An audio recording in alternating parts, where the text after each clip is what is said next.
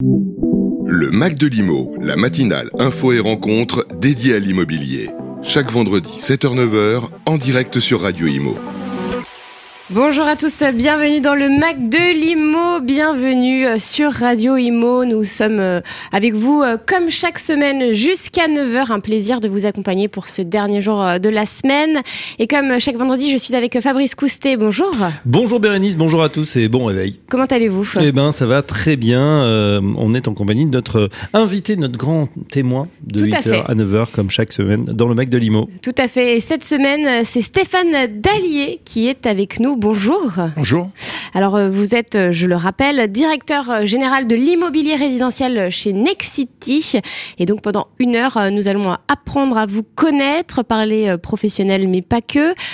vous êtes donc à, la programmation musicale. On a écouté votre premier, premier choix. Et il y en a deux autres. Vous allez nous expliquer pourquoi. On a aussi des témoignages de vos proches et collaborateurs. Donc un, un ami et un collaborateur. On va les écouter dans quelques instants. Alors, on, va commencer euh, par parler de votre parcours. Euh, vous êtes donc chez euh, Nexity depuis combien de temps? Eh bien, je suis chez Nexity depuis un an et demi déjà. Ça passe très vite. C'est vrai que ça passe très vite. On, s'était vu il, y a, quelques mois.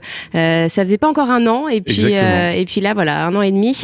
Alors comment on devient directeur général de l'immobilier résidentiel chez Nexity Qu'est-ce que vous avez fait avant? Ah bien, euh, bah, je vais je vais démarrer par mes études. Bah donc euh, j'ai fait euh, j'ai fait le STP. Donc j'avais déjà une ambition de travailler dans le monde de l'immobilier et du bâtiment. Et puis j'ai complété ma formation par un master à HEC. J'ai fait HEC entrepreneur qui m'a donné vraiment le goût d'entreprendre.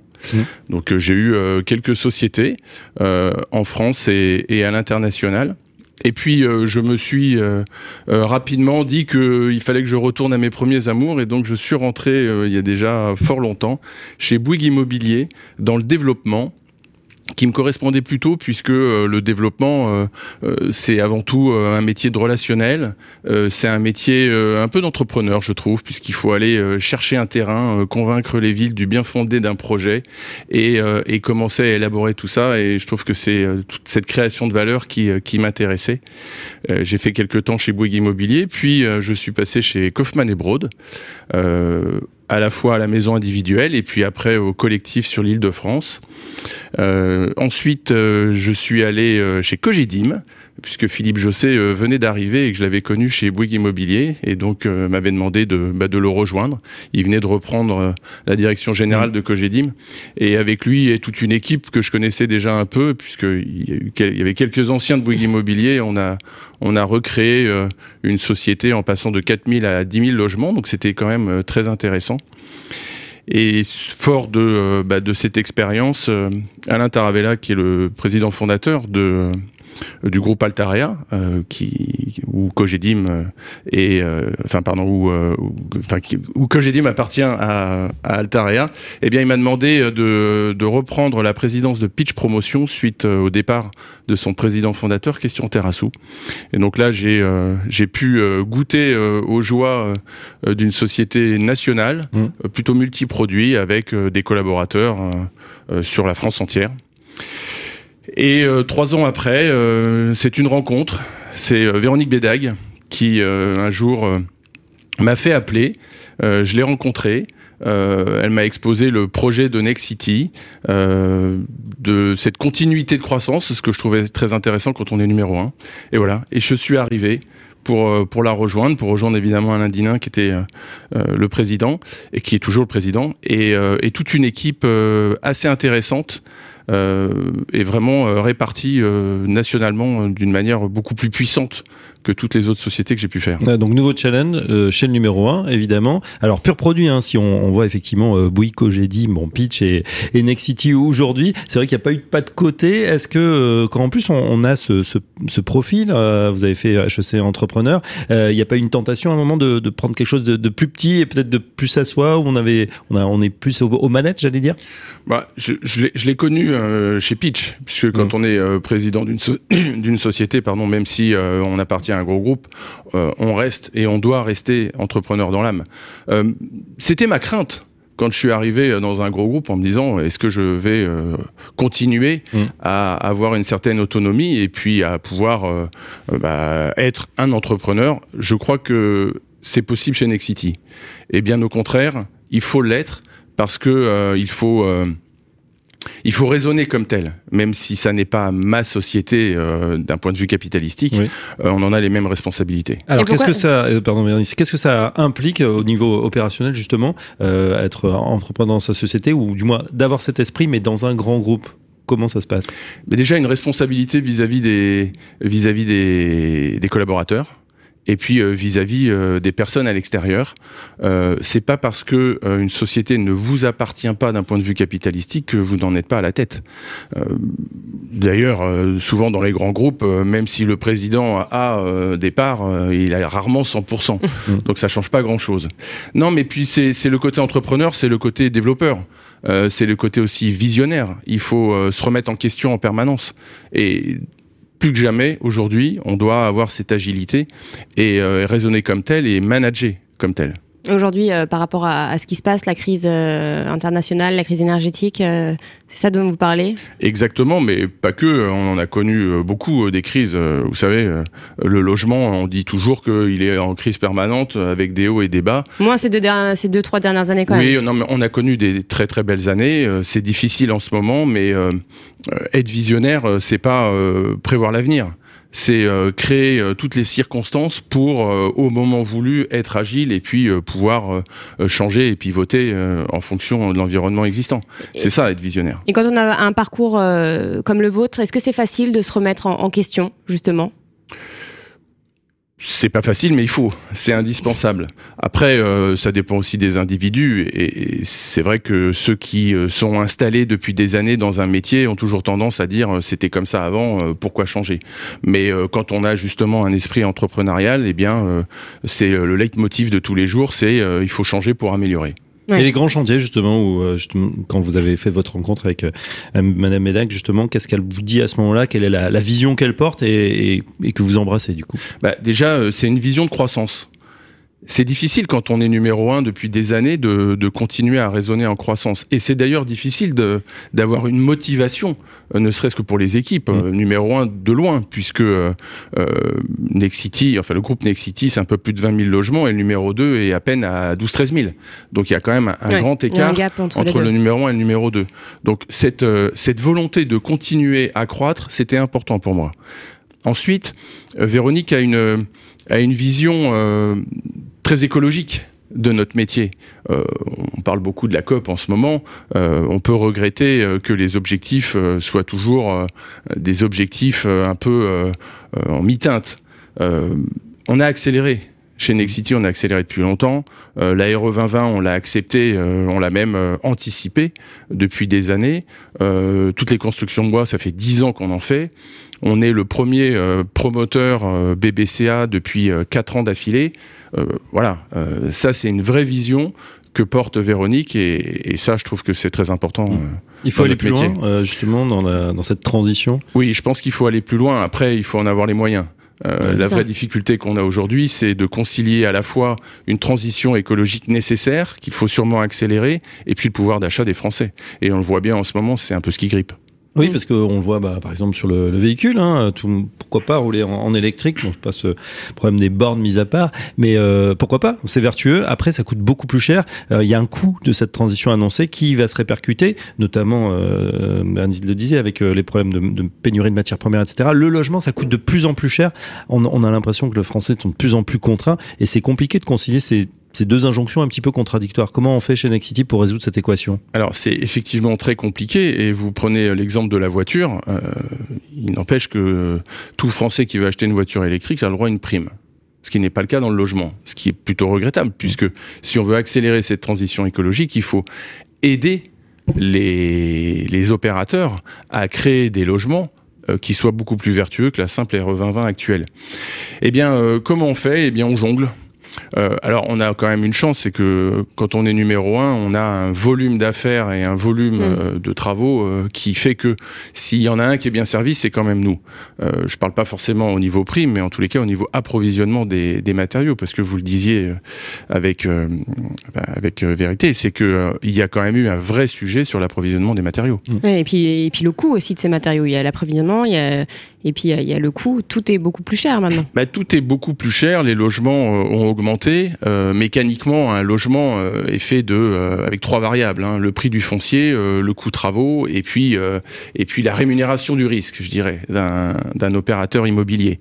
Euh, ces trois variables, quand on les additionne, ça crée un prix du logement. Il faut voir s'il est euh, euh, s'il est dans le marché ou s'il n'est pas dans le marché. Alors il y a quand même eu des aides hein, depuis euh, 1979. Il y a des Ouais. aides euh, pour euh, pour les logements. Un coup c'est une aide à la pierre, un coup c'est une aide au logement. Là on a le Pinel en ce moment.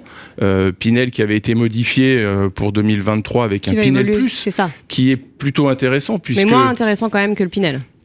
alors il est Nettement moins intéressant. il est pas moins intéressant que le Pinel, puisque le Pinel va devenir Pinel moins euh, avec les anciens critères, mais euh, le Pinel plus reste avec les mêmes critères que l'ancien Pinel quand on est plus vertueux.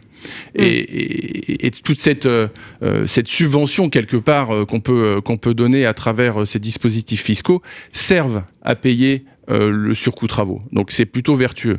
Après, on entend beaucoup euh, d'interrogations euh, que peut avoir le gouvernement sur le maintien ou pas de- d'aides et de Mm. dispositifs fiscaux. Mais oui, mais c'est une question de fond, Stéphane qu'on, euh, est-ce qu'on peut accepter justement, vous le disiez depuis depuis maintenant plusieurs décennies, on a ces subventions pour l'immobilier. Est-ce que dans un marché normal, c'est norm- c'est c'est c'est si évident que ça et on regarde dans les pays, il n'y a pas il y a pas ces aides de se dire le marché il est propulsé sans cesse par des aides, c'est-à-dire que on sait que ça augmente mais on subventionne grâce à des dispositifs fiscaux, c'est quand même ça fait un petit peu usine à gaz. Ça fait usine à gaz, mais il n'empêche que dès qu'on l'arrête, le marché plonge. Donc ça veut bien dire qu'il est quand même utile. Après, est-ce que c'est la bonne forme? C'est toute la réflexion qu'on est en train de mener. Euh, vous savez que Olivier Klein a lancé un CNR du logement euh, et a demandé d'ailleurs à Véronique Bédag euh, d'en être vice-présidente pour vraiment avoir une vraie réflexion sur euh, le logement de demain, mais surtout comment retrouver une adéquation entre le, prix d'un logement et puis la capacité d'un Français à acheter ce logement. Bien sûr. Un petit mot peut-être. euh, alors j'imagine que, euh, que vous avez vu la, conférence de presse de la FPI, la Fédération euh, des promoteurs immobiliers, la semaine dernière, présidée par Pascal Boulanger, le, président, et puis le vice-président. Alors une conférence de presse avec des mots assez violents. hein. On, a, on a eu d'ailleurs sur le plateau Pascal Boulanger à, la suite de cette conférence de presse. Voilà, ils sont revenus sur évidemment le contexte macroéconomique tendu avec un PIB en stagnation, une contraction de l'investissement des ménages et une inflation donc qui pèse, on en parlait, hein, sur euh, le pouvoir d'achat. Et euh, donc euh, ils ont évoqué le marché euh, du logement neuf violemment impacté. Une petite réaction, est-ce que est-ce que vous êtes donc ils ont donné les, chiffres du troisième trimestre hein, qui se sont effondrés. Pour eux, il y a une baisse de de de l'offre et donc une baisse de la demande également. Est-ce que est-ce que c'est ce que vous constatez aussi? Oui, c'est d'ailleurs un peu inédit parce que généralement, quand on a une baisse de l'offre, on n'a pas une baisse de la demande parce que bien au contraire, Oui. ça devient une denrée rare et, et il devrait y avoir. euh, au contraire, une, une forte demande. Euh, c'est là où c'est un peu inédit, c'est que c'est à la fois une, en ce moment une crise de, de l'offre et une crise de la demande. Oui, on le constate. Alors on le constate beaucoup moins euh, que les chiffres que euh, la FPI a annoncé, puisque je crois que la FPI a annoncé pour le troisième trimestre une baisse de pratiquement 30%. Moins 29,3 Voilà. ouais pour les Ce chu- qui- pour les, les, Et- ventes totales. Et, hein. et quand on discute un, un peu en off avec eux, euh, euh, et avec les autres promoteurs d'ailleurs, euh, le mois d'octobre et le mois de novembre euh, sont guère plus glorieux. Ouais. Donc on peut s'attendre quand même au niveau de l'année 2022 à une chute assez vertigineuse du nombre de logements qui sera réservé, enfin qui vendu euh, dans le jargon euh, habituel, mais réservé Mhm. pour nous puisque ça n'est qu'une simple réservation avant l'acte. Oui, on le constate. Alors, les, les chiffres qu'on constate chez Nexity, euh, on a publié nos, nos résultats euh, au troisième trimestre. Euh, nous, sur euh, les neuf premiers mois, on n'est qu'à moins 8% par rapport à l'année dernière, avec, et je le rappelle assez souvent, euh, une comparaison à une année historique. Oui, un- extraordinaire. Nexity, extraordinaire. Donc c'est toujours difficile de faire mm. aussi bien qu'une année extraordinaire. Il n'empêche qu'on est par rapport à l'année dernière à moins 8% en nombre de réservations et à moins 5% en valeur. Alors ça, c'est aussi parce que euh, on a réagi très vite et on a de véritables partenariats avec des bailleurs euh, qui nous permettent de vendre en bloc une partie de notre production et qui d'ailleurs assure un véritable parcours résidentiel pour euh, pour les Français. Mmh. on a vraiment des, des, partenariats historiques et ça nous permet d'anticiper ce type et de. Et en revanche, au niveau des marges, est-ce qu'elles n'ont pas été pincées justement, particulièrement cette année avec le, contexte? Alors ça a été une aussi de, de nos raisons pour laquelle au fin premier semestre on avait une baisse un peu plus importante puisque euh, on a eu quelques difficultés, comme tout le monde, à appréhender le vrai prix de revient d'un logement. Euh, on interrogeait euh, les entreprises euh, qui nous chiffraient entre plus 5 et plus 20% par rapport à ce qu'on avait l'habitude de faire. Donc on a préféré freiner un petit peu, refaire les projets avec eux, retrouver un véritable prix de revient et après mettre en mettre en commercialisation. Donc c'est aussi une des raisons pour lesquelles le premier semestre était un tout petit peu moins bon que que les, les 9 premiers mois. Mais oui, ça aura ça aura un impact pardon, ça aura un impact sur les marges, mais qu'on arrive à atténuer parce que justement, quand on est numéro un et qu'on passe à peu près pour 2 euh, milliards d'euros de euh, commandes travaux, mm. bah, on, sait faire. Et, puis on peut tordre le bras, enfin tordre le bras, ou du moins négocier, on va dire, au plus juste avec, c'est vrai, des, fabricants ou, qui avaient tendance à anticiper les augmentations. Nous a-t-on dit parmi les promoteurs Alors, on tord pas le bras, on négocie, mais on négocie dans une logique de partenariat on leur assure un volume, en mhm. fait. Et le fait de leur assurer un volume d'affaires leur permet d'appréhender un prix un peu plus juste. Et justement pour 2023, quelles sont, euh, quelle est votre stratégie justement euh, et comment vous rassurez les troupes aussi euh, en interne chez Nexity Alors notre stratégie, elle est de continuer. on parie pas sur une croissance. J'imagine. On va essayer de faire aussi bien que ce qu'on fait cette année. moi, je crois que toute crise a a une vertu, c'est de nous faire réfléchir et de nous faire remettre en question. On parlait tout à l'heure, euh, euh, c'est quoi un entrepreneur euh, C'est une remise en question permanente. je crois qu'il faut qu'on réfléchisse ensemble. Hein. Quand je dis ensemble, c'est vraiment toute la profession et puis tout ce qui peut graviter autour à comment construire des logements qui redeviennent raisonnables par rapport au pouvoir d'achat des Français. Donc une crise peut être aussi une belle opportunité pour euh, continuer à gagner des parts de marché. Oui, le marché va baisser. Euh, l'année dernière, il a été réévalué une troisième fois à 162 000, je crois, un peu moins, 161 800. Cette année, euh, si on finit à 120, 125 000, ça sera le bout du monde. Et l'année prochaine, ça sera guère mieux, à moins que tout d'un coup tout reparte. Mais oui, ça semble étonnant. Enfin, en écoutant les économistes, ça, paraît, ça paraît assez, assez improbable y a aussi une autre chose, c'est euh, l'augmentation des taux. Bien sûr. Qui va... Alors vous le disiez, hein, le, on a les trois composantes le foncier, évidemment les matériaux, et puis euh, le prix de l'argent, le prix de l'argent qui a considérablement augmenté. Alors pour vous évidemment les grandes entreprises, mais pour les, les Français aussi, c'est-à-dire que c'est plus compliqué d'obtenir son crédit. Exactement. Alors il y a eu euh, deux phénomènes. Hein. Il y a eu un premier phénomène avec le fameux taux d'usure qui bloque, euh, qui bloquait, mais je dirais c'est un blocage mécanique il faut attendre qui peut être euh, résolu assez rapidement, mm. mais il ne sera résolu que quand les taux se seront stabilisés, puisque tous les trois mois il y a une réévaluation du taux d'usure qui fait que à nouveau les mm. crédits passent, mais il y a à nouveau une augmentation du taux qui fait que ça passe plus. Donc il faut il faut attendre sûrement qu'il y ait une voilà une une asymptote au niveau des taux d'intérêt, euh, remettre le taux d'usure euh, en adéquation et puis euh, et puis reprendre un peu notre routine. Après, oui, on voit que les dossiers passent de plus en plus difficilement. je pense qu'il y a eu quand même un frein là, c'est en, fin d'année des, des banques. Certaines ne prêtent plus du tout. Hein. Oui, il y en a qui ont fait leur quota, comme, ils nous disent. Il y en a qui ont fait leur quota. Euh, c'est assez regrettable parce que euh, on manque de logements. Bah Donc il faut bien, il faut bien donner des, des, crédits. Mais euh, l'année 2023 va être un chantier pour eux. Mm. C'est vraiment de, de, voilà de, de, remettre en adéquation les taux d'intérêt et puis et puis la capacité d'endettement des gens. Et il faudra qu'on continue à construire des logements qui répondent à cette demande. Après, quand on regarde nos voisins, on est quand même pas mal loti en France. On a les, les taux euh, euh, d'intérêt les plus bas. Hein. Quand on regarde le Royaume-Uni ou un peu plus loin les États-Unis, on est quand même, on est quand même pas mal en France. Oui, et je trouve qu'on maîtrise quand même l'inflation. Oui, ah, aussi. on va écouter tout de suite le, le, premier témoignage, celui de votre collaborateur Yacine Al Kazimi. on l'écoute et puis on, on réagit juste après. Yacine Al Kassimi, bonjour. Bonjour. Vous êtes un collaborateur de Stéphane au sein euh, du pôle immobilier résidentiel chez Nexity. Euh, depuis combien de temps euh, travaillez-vous avec Stéphane? Alors, depuis pas très longtemps de manière effective, depuis quatre mois, mais en termes de temps passé ensemble, ça fait pas mal de temps finalement. D'accord. Est-ce que vous avez une anecdote à, nous raconter?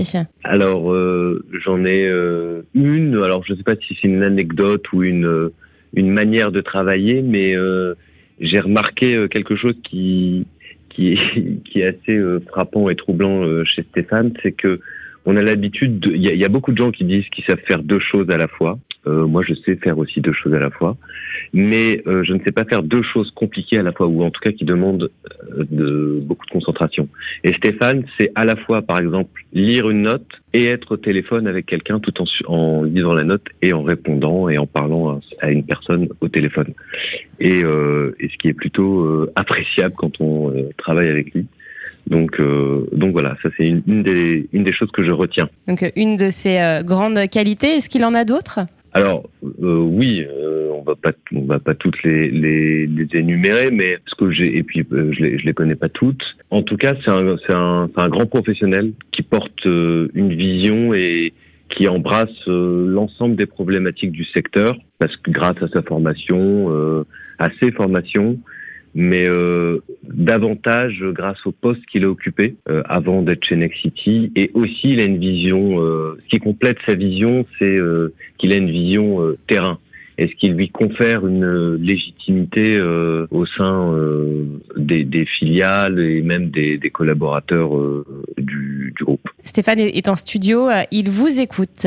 Yacine, est-ce que vous avez un message à lui dire? Alors, bah, que dire euh, en tout cas, on, sait que les, mois, que les, années, en tout cas les mois surtout, vont être euh, intenses et que bien évidemment, euh, on est tous derrière lui pour faire réussir l'hier, mais davantage et plus encore le groupe Nexity. Donc il peut compter sur, sur l'ensemble des collaborateurs qui sont auprès de lui. Un petit mot euh, sur ce témoignage bah, C'est très sympa. faire deux choses en même temps, euh, c'est mon côté féminin. C'est ce que j'allais dire. On dit que c'est les femmes, normalement, euh, qui savent faire deux choses en même temps. deux choses bien, c'est différent. Deux choses bien. non, mais oh non, mais quand on n'a pas beaucoup de temps, il faut apprendre à, à le, voilà, à le, à le passer à eh bon escient. Eh Donc oui, euh, oui j'essaye. Je ne sais pas si j'y arrive toujours, mais en tous les cas, j'essaye. Et comment on s'organise justement Parce que j'imagine que votre, euh, votre agenda est très chargé. Euh, comment on fait? Vous avez des petits tips pour, euh, pour gagner du temps, pour à part faire deux choses en même temps? Euh, bah, faire deux choses en même temps, c'est déjà pas mal. Euh, non, j'essaye, euh, j'essaye de de ne pas prendre de rendez-vous qui ne soient pas efficaces. Oui. On priorise en fait. Voilà, faut prioriser. malheureusement, c'est souvent un peu au détriment de sa vie de famille. Oui. Euh, mais euh, j'ai une femme euh, qui est très compatissante sur ce sujet. je suis marié depuis 1996, donc et avec la même. Ah donc oui, c'est bah, un, un, vrai signe ouais. de, de, de, de, fidélité et, et, de voilà et du fait qu'elle me comprend et qu'elle me soutient dans, dans, tout ce que je fais. C'est important d'être soutenu par sa femme, par sa famille quand, quand on fait ce, ce genre de. Indispensable. Sinon, enfin pour moi en tous les cas, c'est indispensable. Sinon, ça peut pas marcher. C'est un équilibre la vie. Bien sûr. Et, euh, et sans cet équilibre euh, qui est euh, la famille et le travail, je pense que ça peut pas marcher. On dit qu'il y, y, a trois piliers. Il y a la famille, le travail. Quand il faut toujours qu'il y en ait deux en fait. Est-ce que c'est ce que Ah ben oui, un tabouret sur une jambe, ça marche pas. Et euh, alors, on, peut parler un petit peu de vos équipes. On, sentait vraiment le, respect hein, dans, dans, le témoignage euh, de votre collaborateur. Euh, comment, comment vous entretenez ces, cette relation avec vos équipes? Alors, j'essaie d'être disponible, ce qui est difficile quand on a mon poste. je continue à aller aussi voir les équipes, ce qui est important. Hier, j'étais à La Rochelle.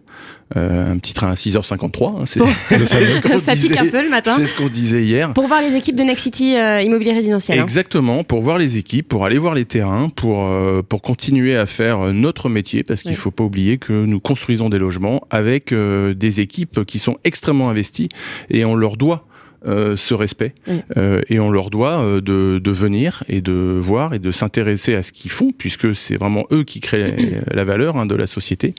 alors c'est vrai que j'ai un avantage, c'est que j'ai fait leur métier. Donc je connais leur métier, je connais leurs problématiques et je pense que c'est un petit plus pour pour répondre aussi à bah, essayer de trouver des solutions ensemble. Vous pensez que c'est ça qui inspire euh, le respect aussi chez eux?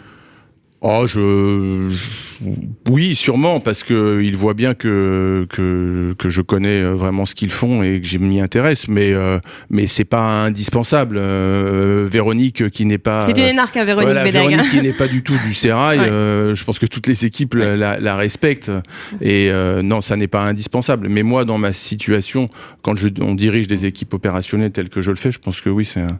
Quel type justement de, de, management vous vous avez? C'est plutôt participatif, c'est plutôt réunion tous les lundis. C'est parce que je vous pose la question parce qu'on voit que ces dernières années, ça a énormément évolué. il y a eu un avant et un après crise sanitaire avec l'éruption du télétravail, des nouveaux modes de fonctionnement et puis aussi une nouvelle génération qui arrive et qui n'a pas tout à fait les mêmes attentes.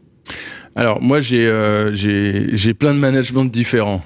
c'est peut-être pour ça que, que, que les équipes euh, euh voient que c'est efficace. J'ai un CODIR, j'ai un comité de direction avec mes N-1 euh, une fois tous les 15 jours. D'accord. Voilà et, et, on traite en deux heures, deux heures et demie. Hein, c'est quand même des, des, grosses réunions. On traite beaucoup de sujets, mais ce sont des sujets à la fois stratégiques et opérationnels. Et puis j'ai un management direct. N'importe qui peut m'appeler. Euh, me poser des questions. Euh, Vous êtes accessible. Voilà, je suis accessible. Euh, si c'est pas par téléphone, c'est par mail. moi, je leur dis souvent, faites plutôt des SMS parce qu'on les voit en direct. Les mails, j'en reçois à peu près 300 par jour, donc c'est un peu plus compliqué. moi, j'ai un management responsable. C'est que mon, mon objectif, c'est de rendre mes équipes autonomes. Et pour les rendre autonomes, il faut qu'ils euh, les responsabiliser en fait. Il faut qu'ils les responsa... il faut il faut les responsabiliser, mais il faut surtout euh, donner un sens à tout ce qu'on fait et il faut qu'ils le partagent. Donc je suis plutôt participatif. Oui. Et c'est vrai que donner du sens aux collaborateurs, euh, ça se fait de plus en plus depuis, bah, depuis la crise sanitaire. Et puis les collaborateurs ont besoin de donner du sens aussi à leur travail. Est-ce que vous le ressentez ça? Ah oui, oui. alors j'ai beaucoup d'amis dans d'autres professions qui qui ont l'impression que les Français ont disparu. Euh, ils essayent de recruter, mais il n'y a plus personne. Et dans tous les métiers. Ouais, vrai. Hein. Euh, et aujourd'hui, euh, c'est plus nous qui choisissons les collaborateurs, c'est les collaborateurs qui nous choisissent. Donc il faut qu'ils aient un sens. je ne sais pas si c'est depuis la crise, cette fameuse génération Z mm. dont on entend parler, avait, ça avait déjà démarré même avant la crise. Mm. Mais c'est plutôt bien de donner du sens. Moi, je crois qu'on fait un métier, et l'immobilier en particulier, c'est un, un métier de passion. Donc il faut être passionné. Mais pour être passionné, il faut, aimer faire ce qu'on fait et il faut comprendre ce qu'on fait. Donc si, euh, si on donne pas du sens bah, au quotidien, euh, ça marche pas. C'est facile euh, le recrutement chez Nexity? Euh, oui, c'est facile parce qu'on est numéro un, parce qu'on attire, parce qu'on a en interne, euh, enfin on fait vraiment tout pour nos collaborateurs. Euh, on est Great Place to Work, donc c'est toujours une fierté. On a osé refaire un sondage pour savoir, enfin refaire, voir si on était encore classé Great Place to Work. Après, juste après le Covid, juste après, enfin juste après, pendant la crise, voilà, c'est que ça marche, c'est qu'on fait tout pour aussi. On a aussi un système de formation en interne. Enfin, on fait, on fait beaucoup de choses. Oui, vous accompagnez vraiment euh, vos collaborateurs. Oui, hein. Et, c'est dur en ce moment, donc euh, plus que jamais, il faut avoir un management euh, direct. Hmm. On va écouter votre deuxième choix musical, un certain David Bowie pour Life on Mars. Pourquoi ce, pourquoi ce choix? Alors déjà, j'aime bien David Bowie, et puis Life of Mars, je trouvais ça assez amusant parce que, en fait, aujourd'hui, il faut tout faire pour pas aller vivre sur Mars. Voilà. Vrai. Donc il faut rester ici. Et tous ensemble, on va essayer de le faire. On écoute euh, tout de suite sur Radio Imo. is nowhere to be seen. Now she walks through her sunken dream to the seat with the clearest view. And she's hooked to the silver screen. But the film is a sad thing for, for she's lived it ten times or more. Could spit in the eyes of fools. If they ask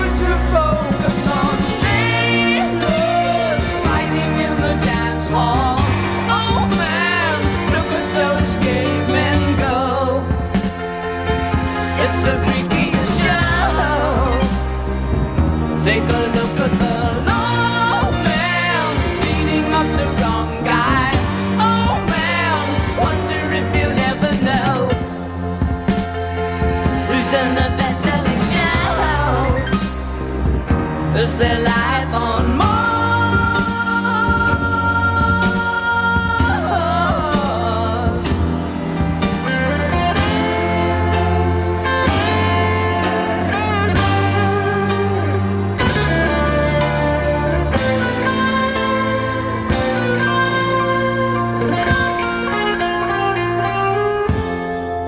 It's on America's tortured brow that Mickey Mouse has grown up a cow.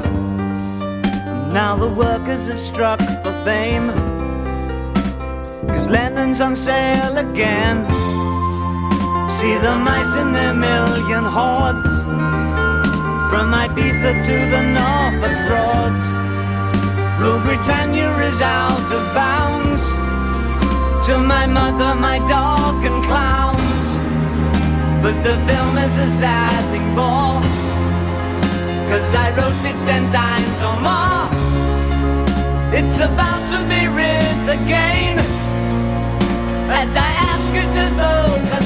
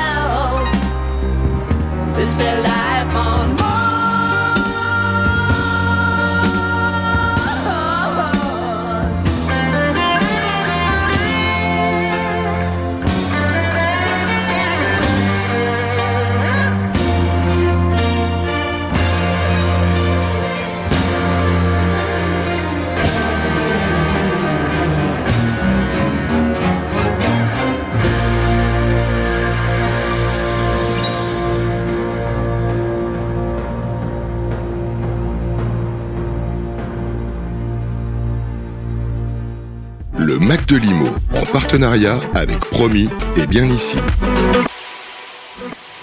Une, une bonne chanson pour se réveiller, en tout cas pour euh, passer euh, un vendredi euh, matin tous ensemble dans le Mac de Limo sur Radio Imo. Nous sommes avec Stéphane Dallier, le directeur général de l'immobilier résidentiel chez Nexity. Donc c'était votre deuxième choix musical. Alors on parlait hors antenne, hein, on parlait justement de, de votre vie de famille. Tout à l'heure vous l'évoquiez, vie de famille très importante. Hein, quand on a un, un parcours, c'est vrai que euh, voilà, ça permet de, de, de se retrouver aussi. Vous, vous passez quand même, vous disiez que c'était compliqué, que souvent euh, euh, votre travail empiétait un petit peu sur votre vie de famille. Vous, arrivez quand même à, à prendre des vacances, à couper un petit peu. Et quand vous coupez, est-ce que vous coupez vraiment?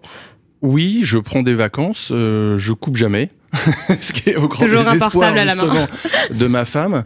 Mais euh, non, mais comme je vous disais, c'est un équilibre. Après, euh, euh, on est dans un métier de passion et souvent la vie privée euh, et la vie personnelle, enfin la vie privée, pardon, et la vie et la vie professionnelle se mélangent. Et euh, 80% de mes amis travaillent dans l'immobilier. Oui. Voilà. Mais euh, non, mais la, la famille c'est vraiment important et il faut, faut y consacrer quand même un peu de temps. Oui. Vous avez des enfants, Stéphane? Oui, j'ai trois enfants. Trois enfants. Qui ont, qui ont quel âge? Alors j'ai un grand qui va avoir 24 ans, euh, j'ai une grande qui a 20 ans et une petite dernière euh, qui a 12 ans. Et alors, est-ce qu'ils ont, ils, ils embrassent une carrière euh, dans l'immobilier ou pas du tout Pas, pas trop pour l'instant. Mon fils est en dernière année d'école de commerce en marketing digital. Alors, bon, le marketing digital, c'est assez vaste, donc euh, peut-être que euh, peut-être qu'il fera une carrière dans l'immobilier. Euh, la deuxième, je suis sûr que non, puisque elle a intégré euh, Veto à Maison Alfort, donc euh, il y a peu de chance. Et la petite dernière euh, est aussi mon espoir, puisque elle va être architecte, donc euh, Ah, on se peut-être rapproche. que- peut-être qu'elle travaillera un jour dans l'immobilier. On se rapproche, c'est vrai. Mais c'est vrai qu'on on disait aussi, euh, bah, ces écoles ou même la scolarité, c'est aussi apprendre à apprendre. C'est ce qu'on essaye de- d'inculquer. Ça paraît très dur. Souvent on dit, bon, les prépas, est-ce que c'est pas surcoté, etc. Euh, et que c'est plus facile une fois qu'on a intégré l'école. Le problème, c'est justement cette marche qui apprend véritablement. Et c'est ce que vous avez aussi appris. Vous nous disiez euh, à HEC Entrepreneur, quoi, avec un gros, un gros rythme. Oui, on travaillait euh, beaucoup, samedi, dimanche inclus. Alors moi, j'ai fait aussi une prépa, j'ai fait maths sup, maths spé, et je pense que la vertu de la prépa, parce que souvent on me dit, ah ouais, mais je fais une prépa, euh, ça sert à rien, hein, 90% de ce que j'apprends, j'utiliserai pas, peu importe. Ça apprend à, à vraiment travailler et à travailler euh, très dur. Mm. Et il y a des moments dans une vie professionnelle où euh, on est fatigué, mais euh, euh, le fait d'avoir déjà subi euh, Ouais. cette fatigue et de continuer à rester concentré et, et à travailler, bah, je pense qu'effectivement c'est une, vraie vertu. Et ça, puis, on ça aide après prépa. quand on a le, le- Ouais. le comité de direction euh, du lundi qu'il faut préparer une note de 4 pages pour sa, sa big boss. Euh, tiens, j'ai une question, euh, enfin, pas de côté, maths sup, maths spé, moi ça m'a toujours impressionné, plutôt littéraire. Euh, quand on dit qu'on est, on est matheux, euh, c'est quand même dur de faire des prépas maths à ce niveau, maths sup, maths spé, ou Ah, euh, oui, mais alors après, euh, quand on est matheux, euh, euh, on aime.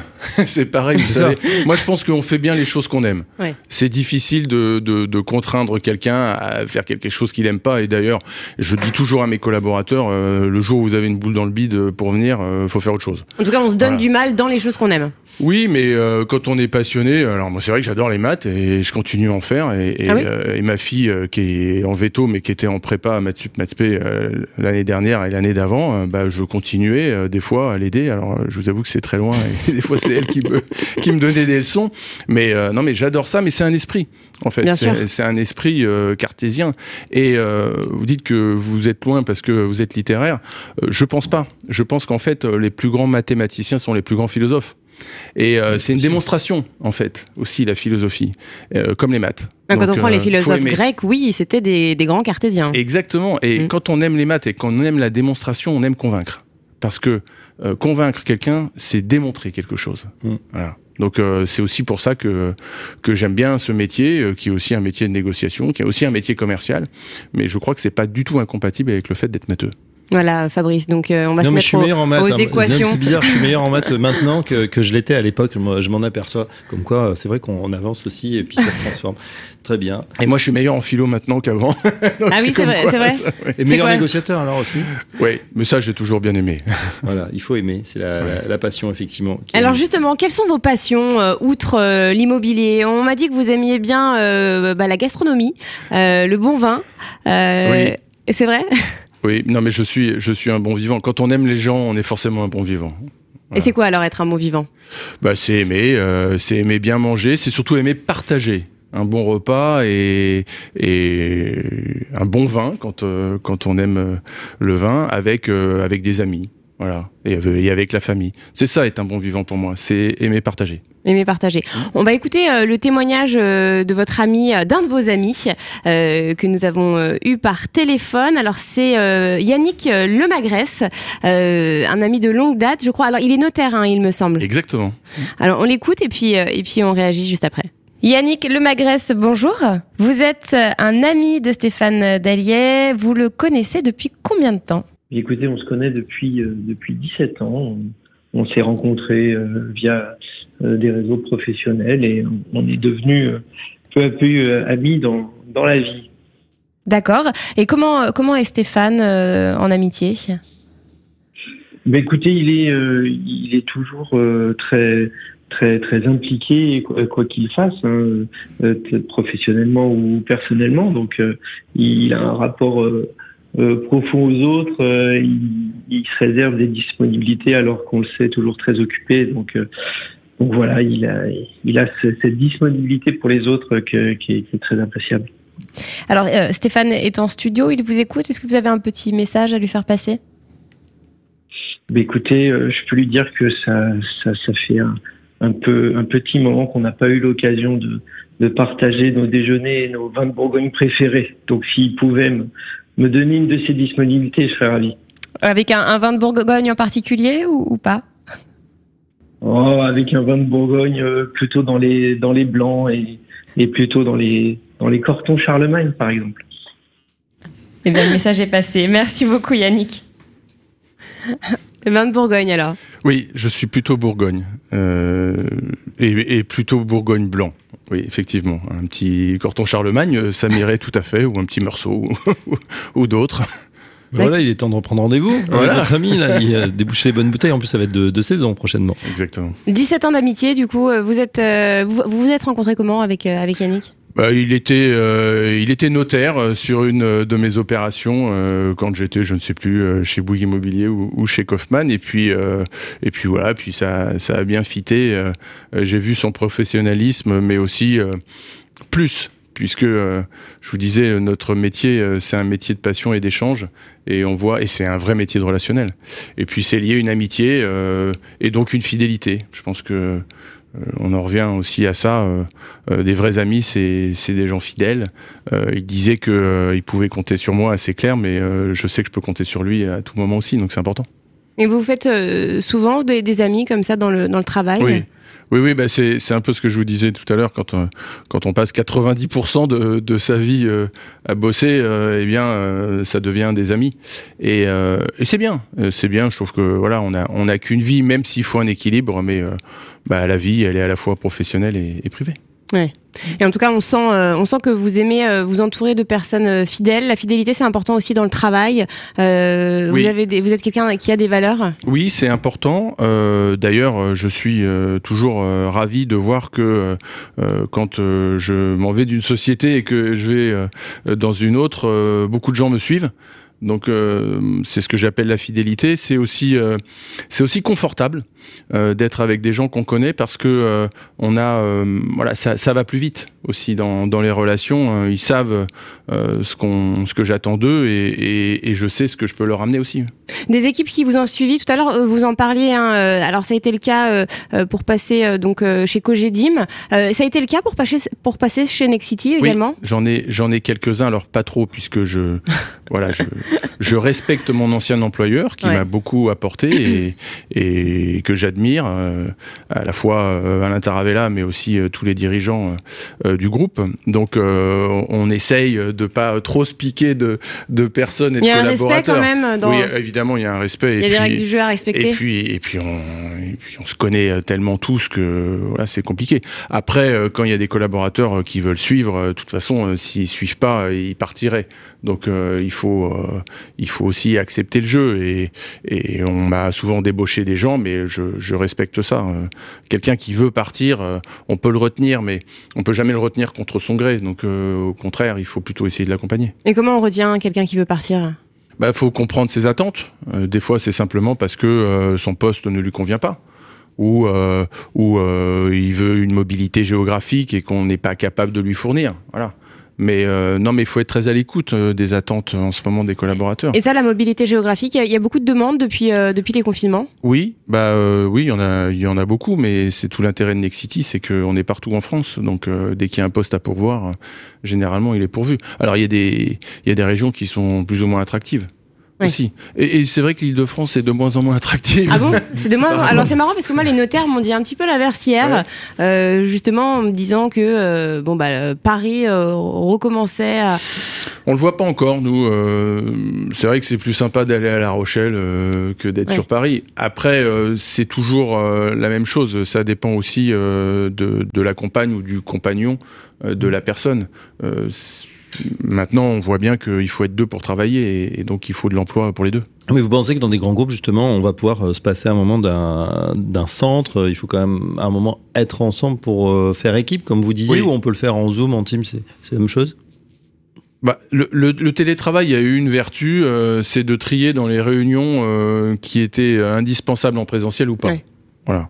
Euh, c'est vrai que euh, des fois euh, prendre le train euh, deux heures et demie, trois heures euh, pour faire deux heures de réunion, ça sert pas à grand chose, et que le, le Teams ou le Zoom est plutôt efficace. Après, Je, je, crois vraiment en la vertu quand même du présentiel hein, et, et, les collaborateurs sont très régulièrement au bureau. On a, on a instauré euh, du télétravail chez Nexity, mais, euh, mais c'est plus vrai en Ile-de-France, je dirais, qu'en région. Mmh. Mais ça a toujours été même le cas euh, dans les autres boîtes que j'ai pu connaître depuis la pandémie. Euh, la vraie difficulté, elle est plus en Ile-de-France par rapport au transport en commun, bah oui. où au lieu de perdre deux heures le matin, c'est quand même des fois mieux de se brancher quand on n'a pas à être présent. Après, c'est très important pour l'ADN du groupe de continuer à avoir du présentiel et que les gens, euh, les gens se côtoient. Et alors chez Nexity, vous avez instauré euh, combien de jours de télétravail en fait? C'est au choix ou... Deux jours, voilà, c'est au choix et puis c'est surtout euh, la difficulté du manager euh, de, de gérer euh, le présentiel et de, et de gérer le télétravail. Mais euh, non, mais ça marche plutôt bien.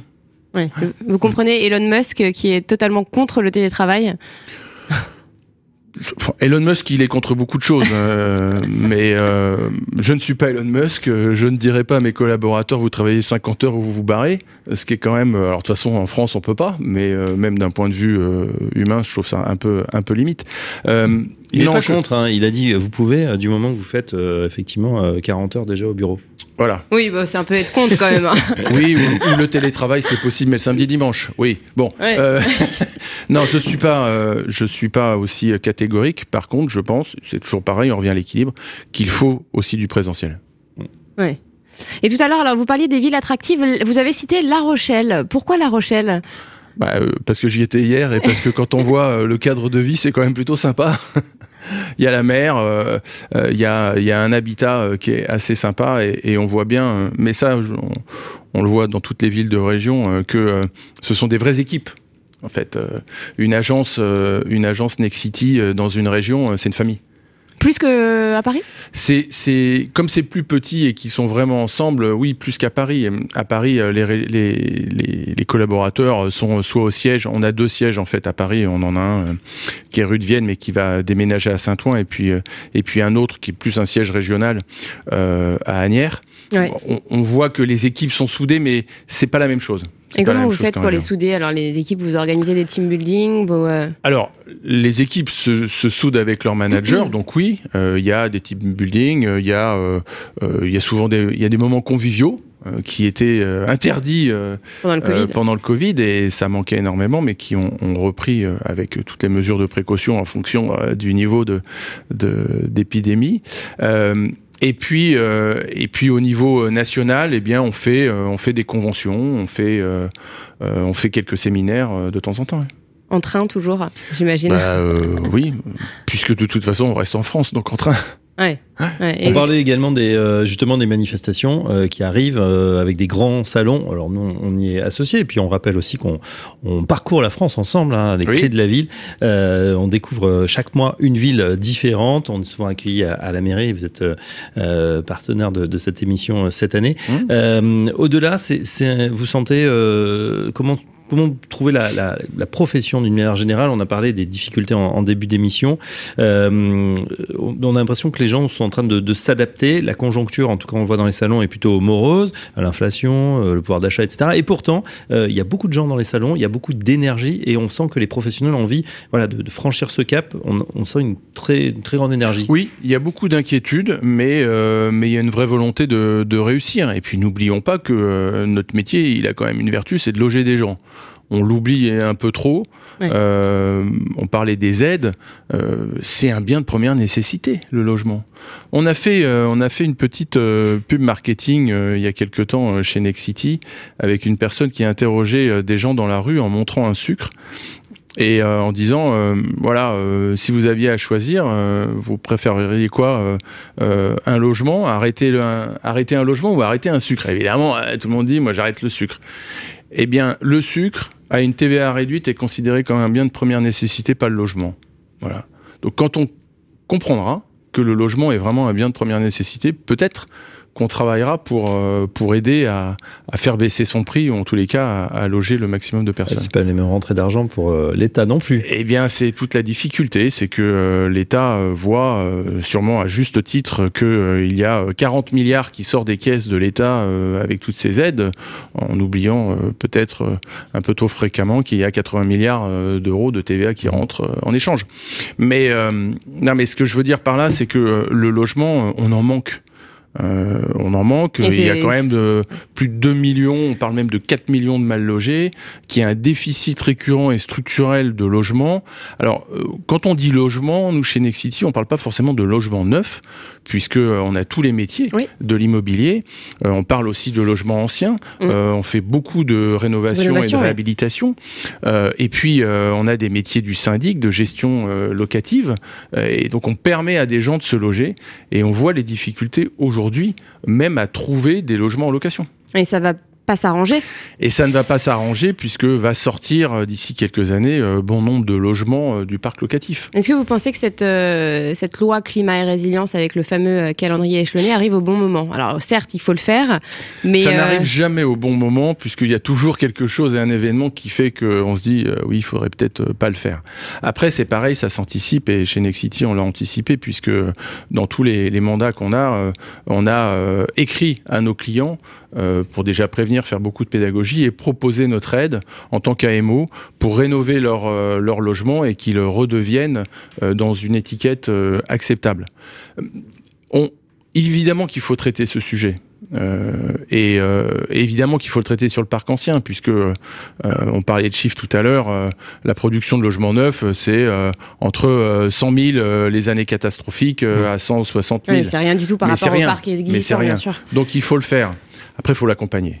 Et, c'est vrai que ça arrive d'une manière peut-être un peu brutale, euh, avec euh, en plus une vraie crise de l'énergie. Ah Alors, cela dit, ça montre bien que euh, l'un dans l'autre, il faut le faire. puisque la crise de l'énergie, elle révèle une chose, c'est que bah, on en dépense trop.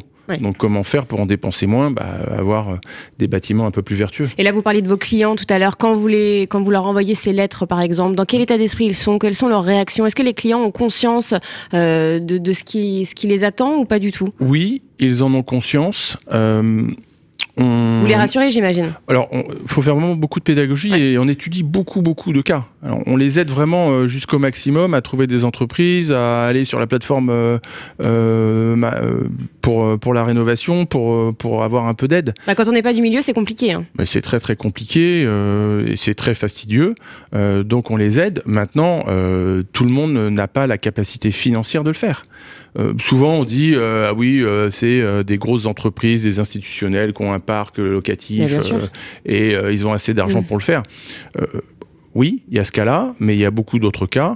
Et bien souvent, ce sont des gens en retraite, qui ont un logement, c'est un complément de retraite. Souvent des commerçants qui ont pas du tout de retraite, mais qui ont pu épargner à un moment donné et acheter. Donc euh, là, ça les met vraiment dans de grandes difficultés. Oui, c'est vrai que les petits propriétaires, on en parlait euh, tout à l'heure en, première heure dans le Mac de Limo, euh, sont souvent les plus lésés, hein, puisque vous l'avez dit, souvent c'est des personnes un peu plus âgées qui ont une petite retraite et qui comptent vraiment sur ces revenus fonciers pour vivre dignement, en fait, tout Exactement. Donc on les accompagne, on fait vraiment beaucoup de pédagogie. Vous êtes là, vous êtes là pour eux.